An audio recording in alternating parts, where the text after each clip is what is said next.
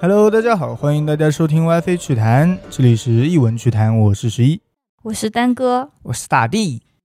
今天我要聊的这一个内容啊，如果大家相信的话，可能会对你们的世界观造成一些冲击。说来听听。这内容名字啊，可能有的人都已经听过，就是莱瑟塔档案。我听过。这整个档案主要就是以一种对话的方式说出来的，就是两个人在那边交谈，一个应该是作者或者说采访者，然后另一个就是叙述者，叫做莱斯塔，所以就叫莱斯塔档案。哦，就是对莱斯塔的采访嘛，嗯他的这个档案。然后这个莱斯塔呢是蜥蜴人，啊，对，就是蜥蜴人。布莱克说他有一个好朋友叫做 E.F，其实就是他的名字缩写啦。哦，他的这个朋友呢是一个人居住在森林的小木屋里的。一九九八年的某一天啊，他在自己的森林小屋里待着，啊，听到了敲门声。打开门是一个年轻女性，说自己是路过这个小屋，想过来拜访一下。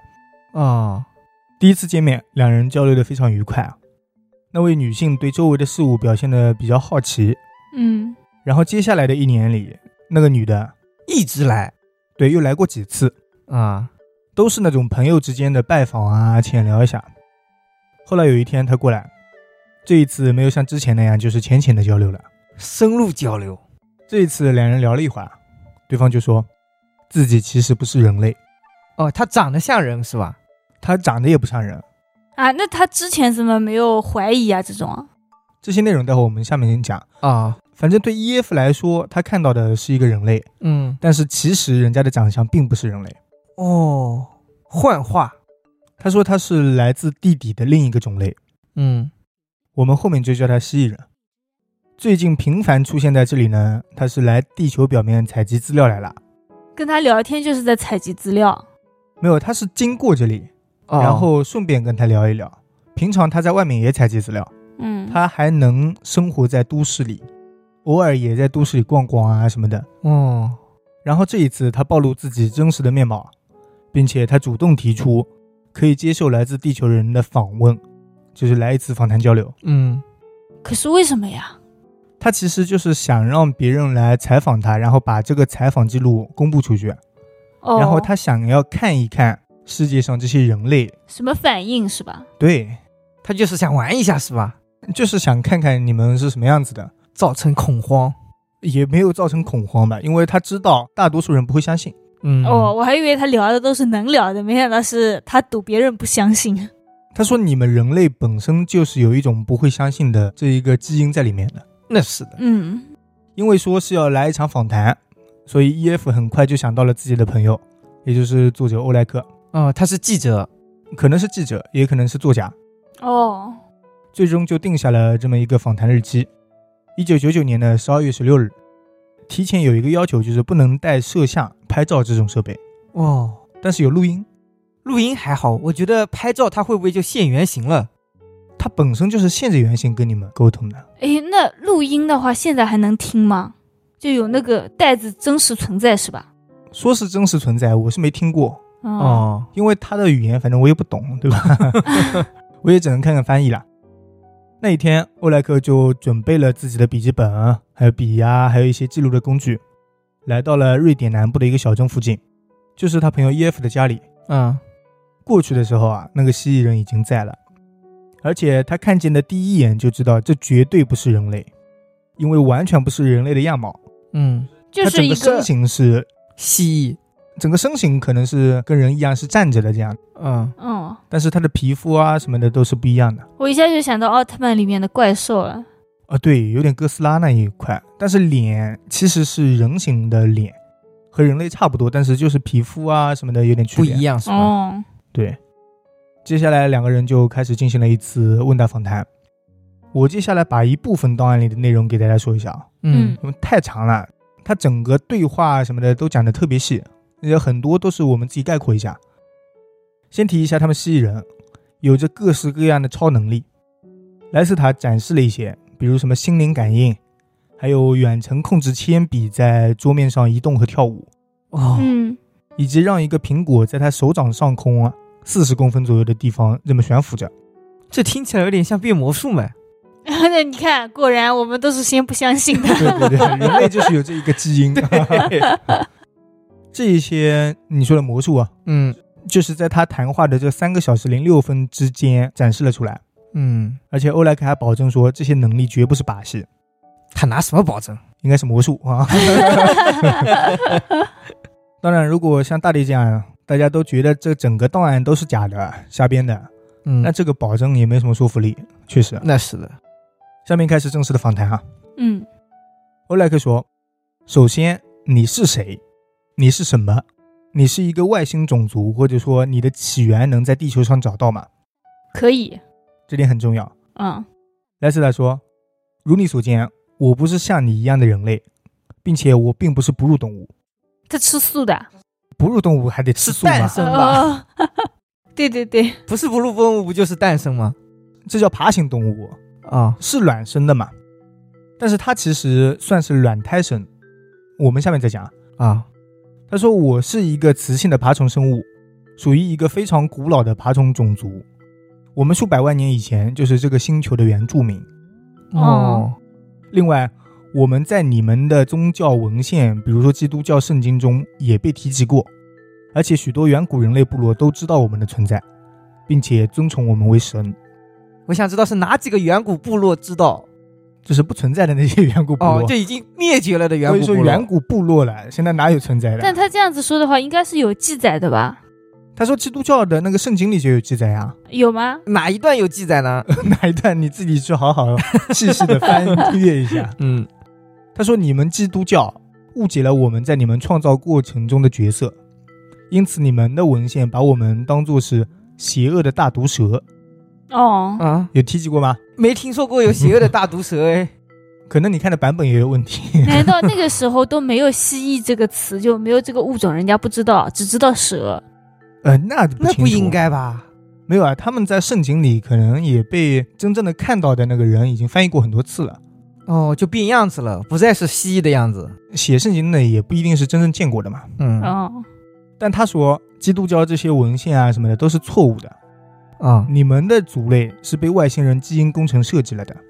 是只有基督教才是这样吗？还是说全人类所有的人类都是外星人基因工程设计出来的，啊？是吗？假的，没有基因工程呀，就是改造过是吗？对，改造过。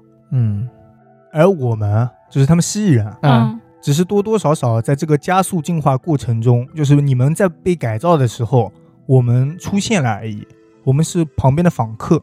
哦而且你们必须知道啊，比如你们某些科学家已经提出过一些假设，就是你们的族类仅仅在两三百万年时光里，在一个显然完全不可能的速度下进化了。就短短两三百万年里，你们就进化成这样子了。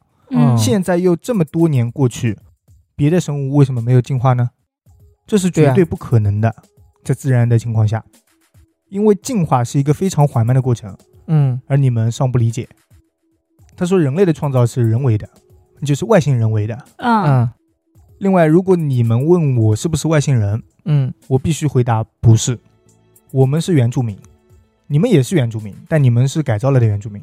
哦我们在太阳系里还有几个殖民地，啊不过我们的起源是这个星球。呃，等一下，他们的殖民地是我们也算在里面的吗？不是啊，这地球是他们原本的星球，啊，他们在太阳系里还有几个殖民地，我的意思是，那个殖民地是只属于他们，还是又属于他们，又属于人类呢？属于他们呀，哦，跟我们有什么关系啊？殖民地待会儿下面会讲到。嗯另外，莱瑟塔也不是他真正的名字，他真名呢，你们凭借人类的舌头是很难发出来的，而且我读出来，嗯，你们的耳朵可能会受伤，哦，这个声音是不行神的。化了是吧？反正就是很多 S 很多 K，就是如果强行要发音的话，嗯就，是差不多这样。毛舌 是吧？他说你们可以叫他莱瑟塔，其实意思就是蜥蜴鼠，就翻译过来，嗯嗯这是他在人类中行走或者和他们谈话的时候通常使用的名字，嗯，就他艺名了。就是说他跟很多人这样子说过，就我是蜥蜴人这样子。呃，没有没有，他跟很多人对话过，但是他没暴露自己的身份。只是跟他们暴露了。对，然后跟人家说名字的时候就说我叫莱斯塔。嗯接下来欧莱克就问：那你的任务是什么呢？你有像我们人类一样，就是每天要工作啊什么的，你上来是不是来工作的？对啊，他上来不就是来收集信息的吗？但他不是为了给蜥蜴人收集信息。啊，那他是为了什么？他说：“用你们的话来说，我就是一个好奇的学生，类比于你们种群的社会行为学。我过来这里和你们谈话，向 EF 以及现在的你揭露真实身份的原因，就是为了诚实的回答你们列举的所有无数问题，因为我想看看你们的反应。就是刚才说过了，嗯，等你们把我说出的这些真相公之于众的时候，你们的种群这个种族会有什么反应？而且他还说。”如果你们想要在未来几年能够存活下去啊，应该说几十年啊，嗯，你们就必须得理解，什么？就是我给你们说的这些内容呀，哦这，些真相呀。哦，后来欧莱克又问了，UFO 是不是真实的？是是的，那是被外星人驾驶的飞行器吗？或者说它属不属于你们的族类？啊，呃，不属于他们。不，啊他说有一部分是，你哦们大多数观察到的 UFO 不是我们的，嗯，而且绝大多数那些观察到的根本就不是 UFO。那是什么？而是你们看到了一些你们的科学家解释不明白的自然现象，啊，比如在高空中自发的那些电浆闪光，你们就把它当做 UFO 了。哦，电浆闪光是什么意思啊？他都说你们科学家都不能理解了，你 怎么理解啊？哦你也都理解不了是吧？他就不能解释的详细一点吗？详细不了，你们理解不了的。啊。你们连我们的名字都念不出来，你配理解吗？啊，好好好，不过他说有一些 UFO 是真实飞行器，要么是你们自己族类的，人类的。人类那些藏起来的啊，军方的啊，哦，这个不是官方啊，这是他们自己人瞎说的。嗯。嗯。也有一部分是其他外星种族，最后就是我们蜥蜴人的。嗯。蜥蜴人的占比非常小，因为他们啊，通常非常小心的在大气中移动，并且他们还有特殊的方法隐蔽飞船。这个我能理解，就跟歼十一差不多是吧？就你实际上是看不到它的，哦，看不到的吗？呃，应该吧？雷达上面看不到，可能肉眼看得到。那肉眼看得到，它是能隐蔽肉眼。不过，如果你们读到一篇报道，看到金属亮灰色雪茄形状的这样一个圆柱形物体，嗯，长度大概是二十公尺到二百六十公尺不等，并且有非常深沉的温鸣，而且在雪茄的金属表面有五盏红色亮灯。就是他们的。对，那可能就是看见了他们的飞船了。哦，嗯，如果你们能看到，那说明他们忘记开隐身了。他们的飞船出故障了，或者说有人太不小心了。嗯另外，他们还有一小队蝶形飞船，但是这样的 UFO 通常是属于外星种族的，哦，他们自己的主要是雪茄状的。然后三角形的 UFO 通常就是属于你们的军方，就是人类军方的。那埃及那个金字塔算吗？埃及金字塔是后面会提一句，但是哦这跟飞行器无关。嗯啊，他说的应该是那种什么，我们最近看到的那个南天门计划啊，我们中国的，没听过，这你可能我太不爱国了，我道歉。三角形的 UFO，、嗯。其实有点像迪迦奥特曼里面那种属于人类的那种飞行器，啊，而这些三角形的 UFO 啊，一般是使用了外来的科技建造它们，啊，外来的科技等于说已经有外星人来帮我们了。肯定是有交流，嗯，或者说你们得到了一些外星人的 UFO 的残片啊什么的，靠这些科技研发出来的。哦，嗯，另外，如果你们人类真的想尝试看到我们的飞船，你们可以试试去南北极，还有亚洲内部，特别是那些山脉上面，其实就是喜马拉雅山那片嘛，哦，哦，在那里的天空去看看，就能看到啦。可能呀，就是我们经常在那飞。啊，欧莱克又问了，你刚刚说我们怎么样能看到你们的飞船？嗯，那你们有没有特别的标志呢？好让我们能够分辨出那是你们的飞船。莱斯特说，我们有代表族类的两个标志，是啥？更老的一个是天蓝色的一条大蛇，在一面黑色的背景上，嗯然后还有四只白色的翅膀。这个标志就是取决于他们社会的某个特定部分，不过现在很少用了。是大蛇上面带翅膀吗？对对对，那不就是腾蛇吗？差不多，但是它是蓝色的大蛇，然后白色的翅膀。嗯，现在这个标志他们很少用了，不过你们人类在一些古老文献上可能频繁的借用它，就你说的腾蛇。嗯，另外一个标志，你们称它为龙，我哦刚，刚就想到了，我觉得这是假的。它是国外啊，嗯他们那边龙并不盛行，龙在我们中国比较盛行。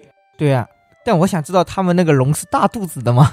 呃，不是大肚子的龙，就是我们中国龙的样子。嗯，然后它围成一个圈，另外在圆圈里面中间有七颗白星。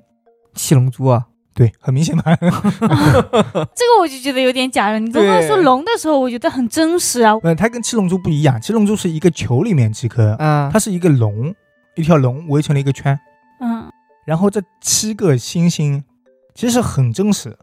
哎，那难道说现在看不到龙，是因为他们的就是飞行器已经更新换代了，没有这个形状了，或者是不显示，所以我们看不到了？不是龙是另外的生物，龙跟他们没有关系啊，他们只是画了一个龙而已，这是他们的标志。我以为龙是他们的飞行器。不是不是，哦他们飞行器就是这肯定不是中国龙，中国龙就只有一颗珠子。没有，它的七颗星是有寓意的，嗯就跟大家的国旗啊什么差不多。啊，这七颗星指的是他们在太阳系中以前建立的殖民地，有七个啊，对。然后那个圈啦，就代表自己的，就是我们这边地球。哦，嗯把它围起来。对，这七个殖民地分别是月球、火星、金星，还有木星和土星的四个卫星。哎，殖民地什么意思啊？就是说他攻略下来了。对啊，那月球有什么好攻略的啊？上面也没什么东西啊，他怎么就能证明这个是被他攻略下来的呢？谁都可以上去说，哎，这里反正也没什么人啊。殖民地是把人民植到那个地方，就是说我们的人，就是他们蜥蜴人是住过去了的。嗯，啊、对，现在不是说月球的另一个背面可能是有人的吗？而且说月球中。心啊，什么地底啊，可能就有，对啊，哦，他是这个意思。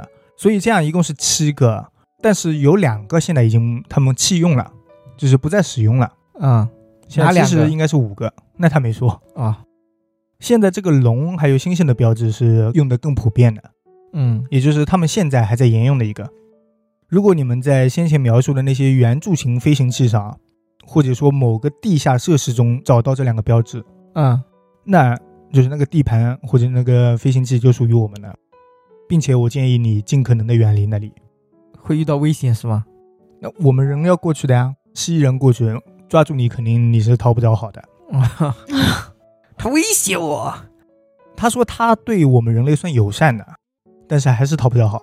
啊，欧莱克后面又问了一个重点：嗯你和我说这些虽然讲的都很细，嗯，不过没有直接证据啊，对啊，你又不让我带拍摄设备，那你要怎么证明你的真实存在呢？嗯，访谈嘛要我来的，你又不让我拍照。对啊，莱斯特说了，我不能允许你拍摄我的样子，还有我带的装备。这其中有很多原因，其中一点是我们想保持我们神秘的存在，嗯，就神秘感。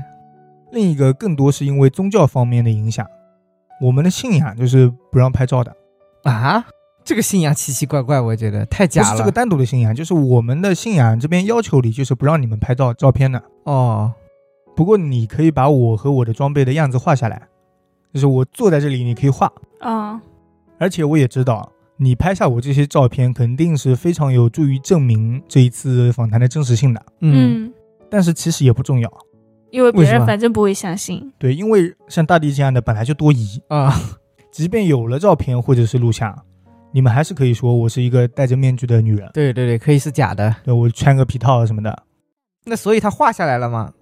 他不但画了，莱斯塔自己啊，啊啊，还在这里详细的描述了自己，啊，就是让你们好理解，所以那个人画的很好吗？很像吗？也就一般般。啊，那行吧。莱斯塔在下面直接介绍了一下自己的身体，还有内部构造啊什么的。嗯，你们首先可以想象一个普通女人的身体，为什么一定要是女的，不能是男的嘛？因为她是女的，哦哦，和你们一样，我们也是一个头、两个胳膊、两个手，然后两条腿呀、两个脚，身材比例也和你们相似。嗯，作为一个女性，我也有乳房，但是理论上爬虫类是不需要有乳房的。嗯，但是在进化过程中啊，他们也给婴儿开始喂奶了。嗯，这是在三千多年前他们开始进化的。嗯因为这可以让他们的下一代，就是他们的小孩存活率大大的提高。像你们哺乳动物在恐龙时代就进化出了这个特点了，嗯然后我们是比你们晚一点，但这并不意味着我们是哺乳动物。虽然我们哺乳，而且我们的乳房不像人类那般有大有小的，他说我们的女性乳房基本上相同，啊固定的，所有人都一样。都差不多。嗯外生殖器两性都有，但是比你们人类要小，功能上呢和你们差不多。然后我们的皮肤啊嗯是一种暗绿色的，应该是绿褐色，嗯或者说更多的是灰绿，并且我们身上有一些褐色的不规则斑点，就跟痣差不多。比痣多一点，啊，主要是在皮肤上和脸上。他们不是鳞片的那种吗？他们有一些手的那些位置是鳞片，不过不是那种细密的，整个摸起来是摸不出它鳞片的感觉，哦，比人类的手臂还要光滑，啊，会光滑很多，像羡慕了。鱼吗？可能类似吧。嗯然后他们的眼睛是比人类要大的，所以他们能在黑暗中看得更清楚。他们生活在地底啊，嗯，嗯但是要看得更清楚，不应该会吸收光线吗？嗯，他眼睛大了呀。哦，大了吸收的光线就多了，所以他就清楚是吗？主要他们瞳孔跟我们也不一样，哦就是他们的瞳孔也是比我们人类要大的。那眼球主要就是黑眼球了，是竖的还是横的那种呢？瞳孔就是圆的那一个最中间 啊那边是竖的，哦就跟蛇差不多。对，跟蛇差不多，是呈缝状，但是它也可以圆，它是一条竖的小黑缝，然后最大可以张开到圆形。嗯，还挺神奇。那是不是就跟猫一样的眼睛那个瞳孔会变？就跟人类一样，人类是小圆形放大缩小，对对对，对，它是一条竖的缝，左右张开，嗯就宽窄变化嘛。嗯嗯这个变化的原因主要是它们的视网膜非常敏感，所以光线受刺激啊什么的，它们必须瞳孔去配合调节。哦，懂。然后它们的耳朵啊不像人类那么大而弯曲，那是什么？就一个洞它们的耳朵就。小一点。啊，他是蜥蜴人，他的耳朵不应该跟蜥蜴一样这么大吗？呃，没有，他们的耳朵就是小小的，就是贴着他们头差不多，嗯嗯但听力却更加好，因为他说他们的耳朵对声波更加敏感，所以听到的范围就更加的大。嗯，嗯这我能理解了，就跟蝙蝠差不多。你在黑暗中待久了，你只能靠听力啊。但他不是说他视力也很好吗？也是在黑暗中待久了呀，嗯。而且它耳朵上有一个肌肉，你们可以把它当做一个盖子，就是它们在比如下水呀、或者在一些泥土中，嗯，它就可以把耳朵给塞住，哦，就是自动可以堵住。嗯，牛逼。另外，它们的鼻子也更加突出一点，嗯。而且它们两个鼻孔中间有一个 V 字形的弯曲，这一点可以让他们的祖先去感知周围的温度。哦哦，他们祖先很厉害，这是一个温度计啦。不过随着进化，这个功能也失去了大部分的作用。只用来呼吸。那不是，那它还有必要说吗？他说还是可以感受温度的，就是没有他们祖先那么灵敏了。嗯哦，然后他们的嘴形状和你们人类差不多，女性比男性的要大一点，不过是灰褐色的，就嘴唇。嗯，那他们的舌头是像蛇一样分开的吗？舌头他没说，哦 不过他们牙齿说了，嗯。啊，非常的白而且坚固，和你们温和的哺乳动物相比，它们的牙是比较尖锐的，这个好理解。嗯，蜥蜴人嘛，吃肉。嗯，不止吃肉啊，那他们还吃什么？虫子。它什么都吃，就是素菜也吃，啊就是你们人类吃的，它基本上都吃。还有一些你们人类可能吃不了，你们觉得有毒啊什么的，嗯。它，也能吃。牛当，然，他们蜥蜴人里也有直接生吃东西的，啊，他们吃东西还要熟的。他喜欢吃熟的。莱斯塔说他更喜欢吃熟食，或者说一些水果啊什么的，嗯，更加他都喜欢。美味。哦然后他们的头发，他们还有头发。呃，有毛发，他们只有头上有毛发，嗯，别的地方都是鳞片，没有任何毛发了。哦他们不像我们的头发颜色各不相同的，那发育不良啊，什么颜色啊什么的哦。发育不良不应该是秃头吗？不过他们那边有一个传统，就是在不同的年龄阶段染不同的发色，你一看就知道他是活了几岁了。哦，他们还会染发。应该会自动变颜色吧？他们科技比我们好多了，嗯是吧？他们是自己染上去的，当然是染上去的了。我还以为会自动变颜色我。一开始也是这么想的，好歹到了一定年纪，它就跟蜕皮差不多那种。蜥蜴人，不是科技。我还以为那像我们这样不是年纪大了头发会白嘛？对啊所以我以为每个年龄段就会有这种颜色你突。然给我来了一句，他们还染发，我都震惊了。他说他们的头发比我们的头发还要浓密，然后坚固，就是坚韧性强，嗯，然后生长速度是非常缓慢的。他们的手脚和人类基本上相似，不过在大腿还有上臂啊有鳞片状的结构，就是在他们的膝盖还有肘关节那些地方，啊、嗯，就用来保护一下。就天然的护膝。哦，那他们这个进化程度还蛮好的诶。他们进化了很多很多年，嗯，我们后面会讲。他们的手指和人类相比稍微细长一点，嗯，可能就好看一些啦。啊，手掌上皮肤特别滑，因为他们的皮肤是没有掌纹的，啊，就没有指纹，嗯，也没有指纹，对，不可能。在我的印象里面，蜥蜴人不会这么好看，他肯定是假的。而且因为人类皮肤不是有很多毛孔嘛，对，嗯，然后还有汗毛，他们都没有。所以更光滑了。他们双手啊，中指的尖端有两个尖锐的角质物，角质物是什么？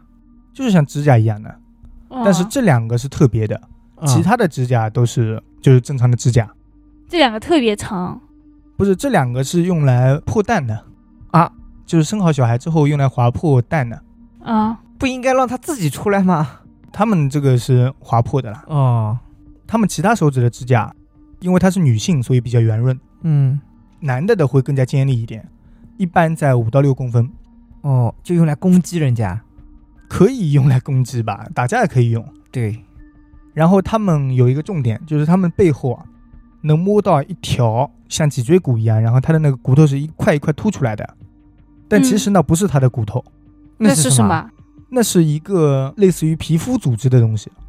你们就想象一下哥斯拉背后一块一块突出的东西，嗯，那个东西有用吗？对他们来说是有用的。它这边突出的没有哥斯拉那么明显，啊、但是是一块一块，就像有人弓着背骨头凸出来一样。啊，那里有很多的神经，还有大血管，所以那里是非常敏感的。哦，可以攻击那个地方是吗？哎、他们不是用来攻击，那里是可以满足他们性欲。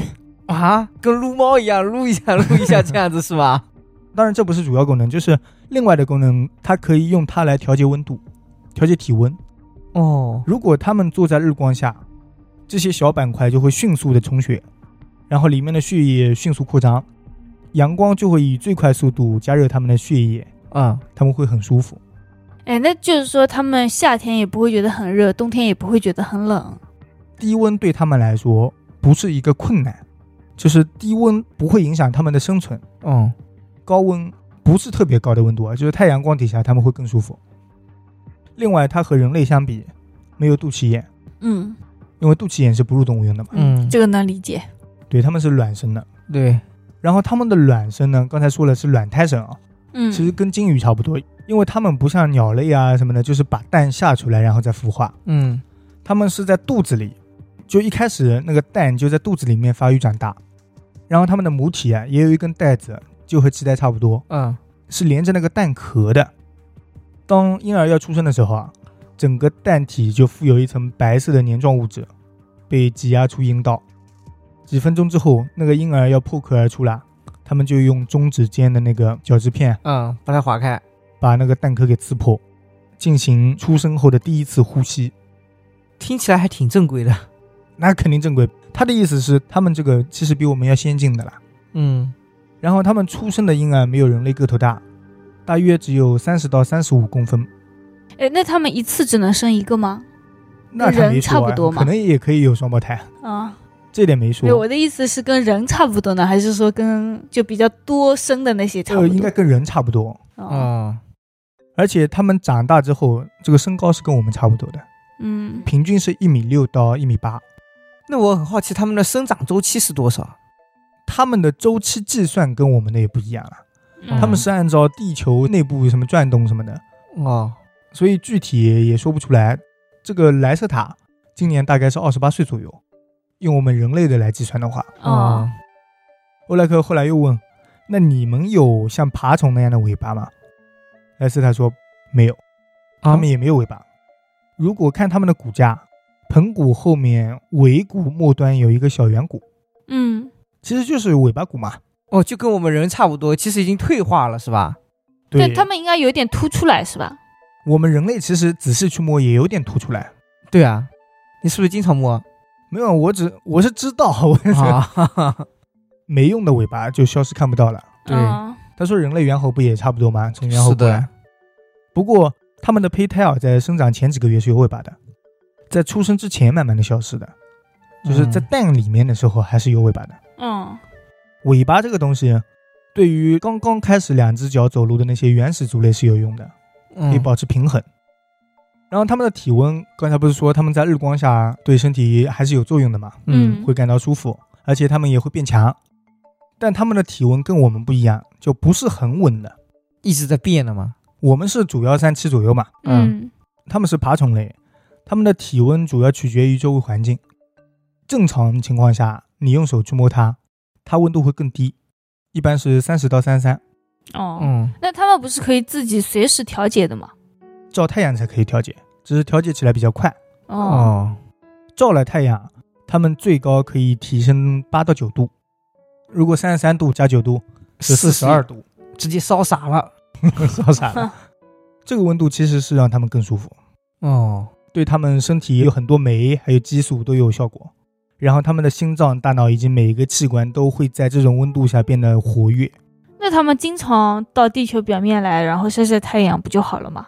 他们有时候会出来晒太阳，然后他们嗯地球中间还有他们制造了一些人工太阳。哦，哦，哎，那我想不通他们为什么一定要活在地底啊？直接上来不行吗？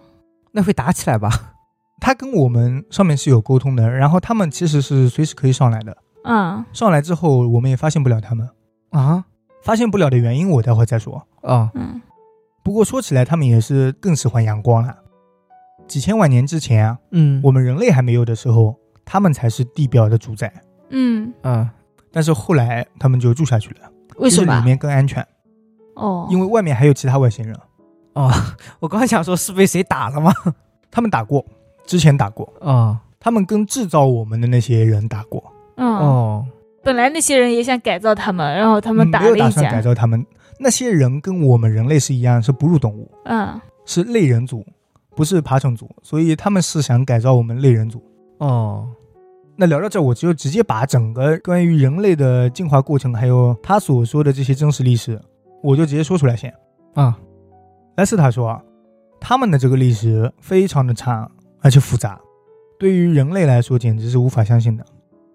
简单来说，就是六千五百多万年前，恐龙时代，嗯，全球不是发生过一些传说是火山喷发、什么陨石撞地球之类的，嗯，对，所发以生过这个灭绝了？大灾难，整个地球上所有的生物基本上都灭绝了。对啊嗯人类说是小行星撞地球，但他说这其实不是一场自然的浩劫，那是什么？外星人为的。外星人是两支外星人种族啊，他们两边打仗，嗯为了争夺地球的资源，哦，然后主要发生在地球的轨道还有高空中，两边干起来了。嗯然后有一个导弹不小心落到那边。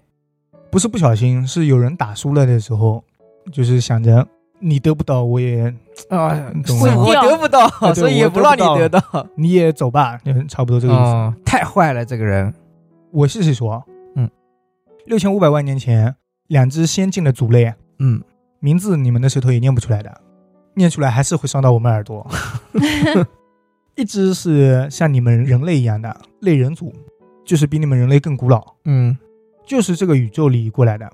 你们今天所称的南河三星系，就小犬星系那边的太阳系过来的。啊，另一只他不知道，但是是爬虫族，但那个爬虫族和他们莱瑟塔这个爬虫族是无关的，嗯，更高级应该。进化的更加早。对，他们是从本土的蜥蜴进化的呀，那个是外来的。那只先进的爬虫族不是这个宇宙的，是另一个宇宙过来的。哦，外来入侵，那他们是怎么过来的呢？从另一个宇宙跑过来？他们是已经占领了他们自己的那个宇宙吗？嗯，不是不是，宇宙和宇宙之间啊，他说这个你们科学家知道的关于宇宙这个事情是不对的。你们的头脑只能看清那种最简单的事物，什么啊数学啊、数位啊什么的，啊，这还简单？这些是你们的脑子可以理解的最高的程度了，嗯，因为你们的脑子是被基因工程编辑过的，哦，就是比较简单就单，设定好了，就只能到达这个程度。他的意思是对，理解能力也上不去的。嗯但是我就在想嘛，如果当初不是外星人把我们这样搞一下的话，我们可能现在还没有进化到这个程度啊。那进化不了了，可能对啊，可能我们是被蜥蜴人压制的。啊。可能我们还是猴子。他的意思是，哦，嗯，那我们肯定不是啊，我们是泥土捏出来的。捏泥土的那个啦，就是外外星星人。他说，宇宙和宇宙之间就像是洗澡的那种泡泡，嗯，有很多泡泡，你就是在其中一个泡泡里，哦。然后另一个宇宙就是另一个泡泡。嗯，他要打破两个泡泡之间的壁垒，靠科技手段或者其他手段嗯，穿过来，然后到这个泡泡里就可以打了，那他们原来那个泡泡就没了。也在的呀，他可以回去的呀。哦，没有，我懂丹哥的意思，他的意思是泡泡破了，就、哦那个宇宙就爆炸了。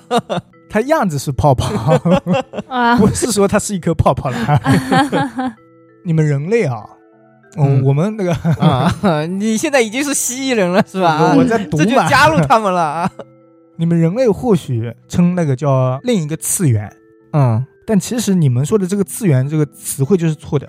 什么二次元、三次维这个维度啊，嗯，都是错误的，这是你们理解出来的新的误区，哦，压根不存在的。什么三维、二维、四维什么的，嗯我们什么四维生物啊，其实就是你们这人类只能看到三维的东西而已。哦，就这个世界就是多维的。更高维度的，或者说压根就没有二维、三维这种说法，只是你们感知不到而已。哦，我觉得他说的是对的呀。有道理了啊，嗯，所以说鬼就是存在的。对，只是我们看不到。对嗯对。然后他说啊，能在气泡之间行走的，就是宇宙和宇宙之间行走的，那就是非常强大的才可以。嗯，要不就是需要科技手段，要不还有一种就是精神力，精神力。就修仙的那种。嗯，那他们可以吗？感觉蜥蜴人做不到只用精神力穿破那个宇宙壁垒，啊哦，他们有精神力啊，不够强，啊，所以他们不靠科技手段是没办法去另一个宇宙的。哦，那我们有精神力吗？也有吧，我们被开发出来。现在人类的精神力已经不行了。嗯，他说以前人类一些祖先啊，其实是可以做到的。就神仙不是修仙的对吧？修道修仙的那些。应该是他是这么说的嘛？那如果按照他的道理，就是修仙者是存在的了。嗯，哎，那为什么是祖先是可以的，我们现在不行了？难道现在就没有人修仙了吗？对啊，因为功法都失传了。功法 扯什么？我末法时代的到了啊。话说回来啊，那只类人族就是我们本宇宙的那个外星人啊，先过来了，比那个爬虫族要早一百五十年。他在这边就先建立了一些聚集地，分别是在南极洲还有亚洲。嗯，后来他们在这边开矿，外星种族到了的时候啊，南和三星系的那些类人族就打算先是和平沟通一下，嗯，比如说那我们我七你三啊什么的，我想说一下，啊，但是爬虫族不接受，嗯，拒绝沟通，而且人家可能科技是更加发达一点，对，他们是穿越宇宙过来的，他们没必要跟弱者谈条件。但是不对，因为那个类人族其实更接近，嗯，对啊，他们的距离近呀，嗯，而且他们在这边已经发展了一百五十年了，啊。你们怎么打得过呢？你们只过来了这么一个舰队啊，啊，比如说这么一帮人，你们要打我们本地的地方很难打，所以在开战没几个月之后啊，那个爬虫族的外星人就输了嘛，嗯。就打不过了。在最后一场战斗中，那个爬虫族决定用一种非常强大的实验武器，就是无害于原生矿，但是对所有的生物都是致命的那种热核弹。哦，热核弹那就是全部烧掉了，是这个意思吗？你就把它当做一个核弹就好了。啊，然后那个核弹在太空点火，并且在中美洲爆炸。由于是在大海里引爆，所以产生了很多氢元素的融合，哦，造成了比爬虫族想象中还要严重的后果，就是致命的辐射，以及近乎两百年的核子冬天。嗯，哦，所以恐龙全部灭绝了。不用说恐龙了，几乎所有的生物灭绝的都差不多了，几乎没有什么生物能够存活二十年。嗯在二十年间，一开始炸肯定是没炸到呀，嗯因为它只炸到美洲那边，对，然后亚洲啊什么的那些也没活过二十年。嗯，所以他们是提前挖了地洞逃跑吗？谁？就蜥蜴人啊。啊，他们在太空中呀。哦，蜥蜴人那时候还没出现呢，哦哦，好吧，他们的祖先都还没有出来呢。哦，他们是后来啊，就是啊前一段时间，一万多年前嗯才刚刚知道这个历史的。他们是怎么知道这个历史？他们都没有出现。他找到了一个金属片，哦带磁性的金属片，然后那里就记录了所有的历史。哦，然后那个历史呢，就是南河三星市的人留下的，因为他们当时在地球上呀，啊对，总有一些手段啊，什么防辐射啊什么的，做了一些，还是活了一段时间的。哦，嗯，然后在那里留下了这么一些就是历史史实的记载物嘛。嗯，然后他还说了两个外星种族过来地球打起来的原因，为了矿呀，对他们为的是哪个矿？你们猜猜看？呃，石油、铜，铜，哦，就是铜。嗯也有人说是山铜，有什么区别吗？山铜是亚特兰蒂斯传说里的一个颜色像黄金的铜啊，哦，据说是可以做成任何的科技产物。哦，但是其实啊，好像就是铜，因为科学家在海底沉船里找到过一些据说是山铜的东西，嗯，嗯，找到了三十多块，后来分解出来就是铜合金了。因为铜里面加了一点点的锡啊，加了一点点的金元素啊什么的。哦哦，而莱瑟塔是说，铜对于一些先进的族类来说是非常重要的物质以及资源，因为它和某一些不稳定的物质在一起啊，如果配合一个高核辐射场，在一个正确的角度感应一个高电磁场，在其上方制造一个交叉脉动场域的话，能够产生很多新的稳定元素。嗯，有点复杂，没听懂。我也没看懂，其实所以现在有科学家按照他的指示制造东西吗？他说什么特定的角度啊什么的，你怎么知道？那特定的角度你就慢慢的磨嘛，人家做一次实验不是几万次几万次这样做实验，你就慢慢的换换换换换换角度啊。这个基本上不现实。嗯他说出来的这些，人家有的我们听都听不懂。然后他还说，铜和其他元素在一些磁辐射场内融合之后啊，产生一些特殊性质的立场，也可以帮助完成各种各样的科技任务。嗯，你就想象什么磁悬浮啊什么，但是它铜用了之后，立场就不一样的嘛。铜悬浮，如果只是悬浮，那可能比较差了。其实我觉得铜这个东西，他说这个金属非常重要，嗯我觉得是有一定道理的。为什么？因为我们现在科技发展上面，不用说他说的那种什么高电磁场啊、磁辐射内场这种融合什么的，啊，我们现在在用的科技里也离不开铜呀。有哪个科技可以离开铜？你不管是电机旋转，好像里面是铜丝啊；对，电线传输，铜线，那是因为银太贵了呀。其实就是一个没电阻嘛，电阻小嘛。对，那银是电阻更小一点，但是银太少了，铜多呀，哦，所以我们也只能用铜嘛。这么一说好像有道理。我觉得可能是有点作用的啊，还有很多是我们没有发觉的。那我们再说回来，刚才不是打完仗嘛？嗯地球上几乎长达两百年的核子冬天，大部分类人族也因此死亡，小犬星系那些人，嗯而爬虫族啊，在等待了一段时间之后也放弃了，可能是觉得这边辐射实在是太强了，嗯，没必要下来了。然后地球上呢是大部分恐龙因此死亡，对啊。少部分炸死，绝大多数是辐射影响，还有核子冬天恶劣环境影响。嗯基本上所有的恐龙和爬虫在二十年间死亡，只有极少一部分生物生存。然后这些极少部分里，大多数是海洋生物，在水里嘛，对，气候变换可能影响就少一点。仅剩的一部分分别是鱼类，就像鲨鱼那些，啊还有鸟类，还有嗯小型哺乳动物，就是我们人类的祖先。啊然后还有鳄鱼，另外还有一种就是体型和人类差不多大的先进恐龙，哦，小的没灭绝，恐龙。只有那个先进恐龙是活下来了。嗯，那个恐龙是两条腿走路的。所以他们进化之后就是成为了蜥蜴人是吗？对，其实那个蜥蜴人就是这个恐龙进化出来的，哦，原来是这样啊。应该是恐龙人啊。一般来说，那个恐龙大概是一米五到一米六左右。为什么说它先进啊？因为他们这时候已经有了一些人的特征。首先是整个骨骼结构变了，嗯变得像现在人差不多，还有眼睛的位置也在头部中央了，而不是在两边了。而且长出了拇指，这一点很重要。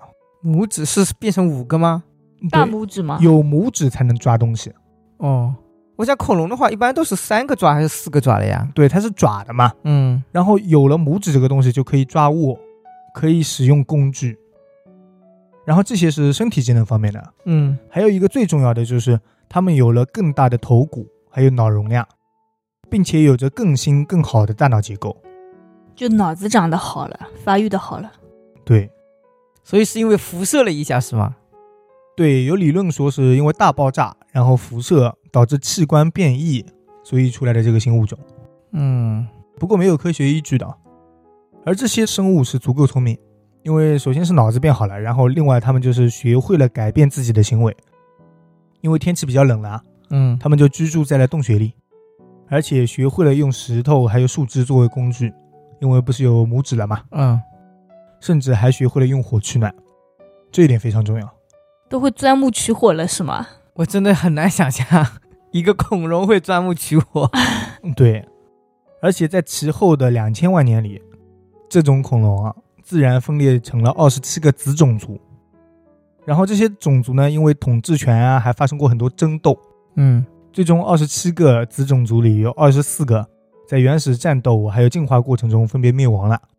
感觉开始形成部落了。嗯，对，那时候其实已经是战争部落一个一个团队了。嗯后来因为有一些是没办法改变自己的体温，然后在气候变迁中也死亡了。嗯。在核子大战五千万年之后啊，只有三个先进的爬虫类支族活了下来，嗯。然后它们三只通过自然的人工繁衍、交叉繁衍，这三只最终是联合成了一只爬虫族，就是现在莱斯塔他们这个种族，哦，并且啊，在一千多万年前，他们发明出了基因工程，改造了自己的基因，拔除了身上一些不好的基因啊什么的，哦，所以他们的进化差不多就是终止在了那里，就是在一千多万年前，什么意思？改过基因之后就会不能变吗？不是不能变了，是不能再进化了？在新的改造出来之前，他们就是把自己已经改造到了一定程度了，哦，他就已经很们觉得这样子，完美了嗯，完美了。比较完美了。实际上呢，在他们这么多岁月之后啊，就一千多万年之后这么过来了啊，嗯他们的长相也是略微的有改变，就是更像人类还有哺乳动物的这个面容上有一点改变。哦，但是这算不上是进化了嘛？就是没有真正的实际意义上的改变了。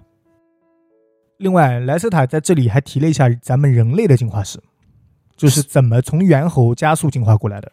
啊，怎么进化的呢？外星人外星人改的呀。对，那这个内容我们下一期再聊。嗯，我们这一节就是莱瑟塔档案第一次访谈上，还有个下是吧？下肯定是有。然后第二次访谈，我在想做不做，下次再说嘛。如果有人想听，我们再说。嗯，那今天就聊到这里。如果大家喜欢我们，可以给我们点点关注，点点赞。